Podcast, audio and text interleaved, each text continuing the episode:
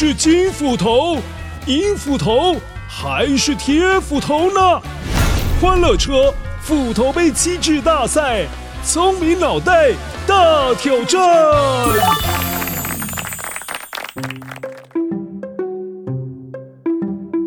乖乖，你好啊！我是穷小孩的蜡烛故事当中的小朋友，也是今天的关主。故事当中，我其实想要给亨利叔叔蜡烛，但是他误以为我是要跟他借蜡烛，而感觉相当的不好意思。啊，原原来你是要来给我蜡烛啊？哦，不是要跟我借啊？虽然说蜡烛在现在是很便宜的东西，可是乖乖，你知道吗？在古代，蜡烛可是贵桑桑的，要花很多很多的 money 买哦。所以今天欢乐车斧头杯机智大赛要考考你的是，请问关于蜡烛的描述，哪一把斧头说的才是正确的呢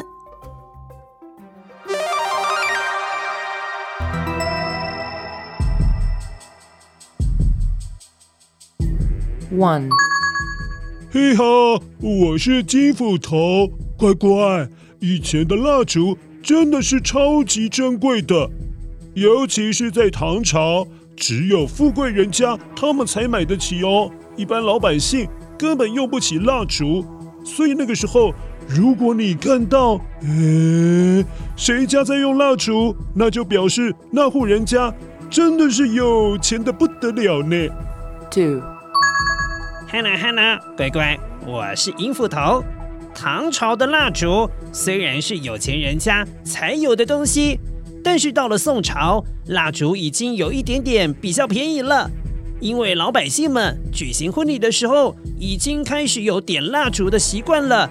但是整体来说，只有在特殊节日才有办法用蜡烛，一般时候是没有办法一直点蜡烛的。Three。哟呵，乖乖，我是铁斧头。说到宋朝人结婚，当时候有一个单位叫做四司六局，想象一下，就好像是现在的婚礼顾问公司。其中四司六局当中，专门设立一个叫做油烛局，也就是专门管油、管蜡烛、管灯光照明的单位。你就可以知道，宋朝的蜡烛虽然已经进入一般的老百姓生活，但是还是属于比较昂贵的东西哦。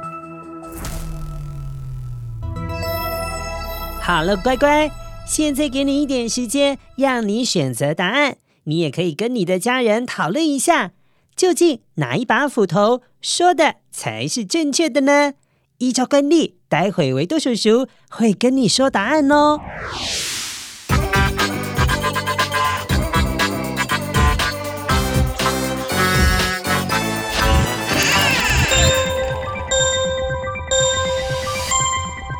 嗨，乖乖，我是维多叔叔，答案要揭晓喽！一、二、三，讲讲。今天是金银铁斧头，全部说的都是正确的哦。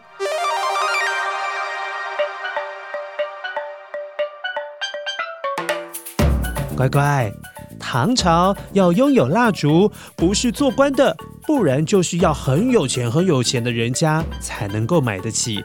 那个时候的蜡烛珍贵到可以作为跟其他国家交换的商品哦，所以你看看，蜡烛那个时候可是很有价值的。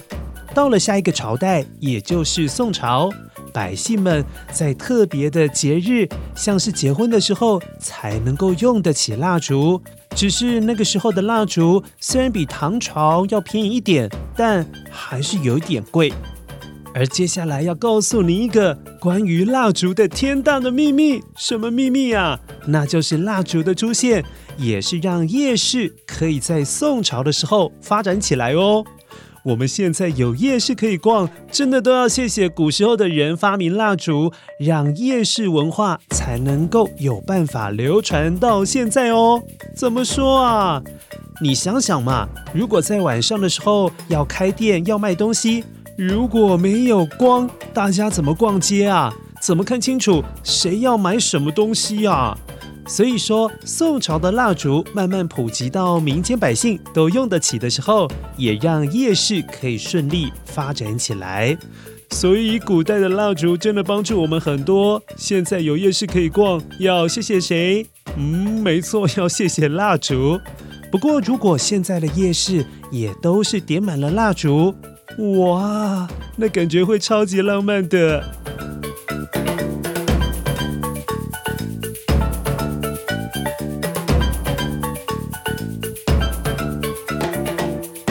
好了，谢谢乖乖。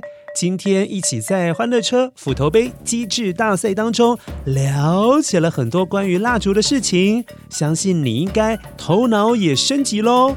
下一次我们继续一起来接受斧头杯机制大赛的挑战，好吗？下次见喽。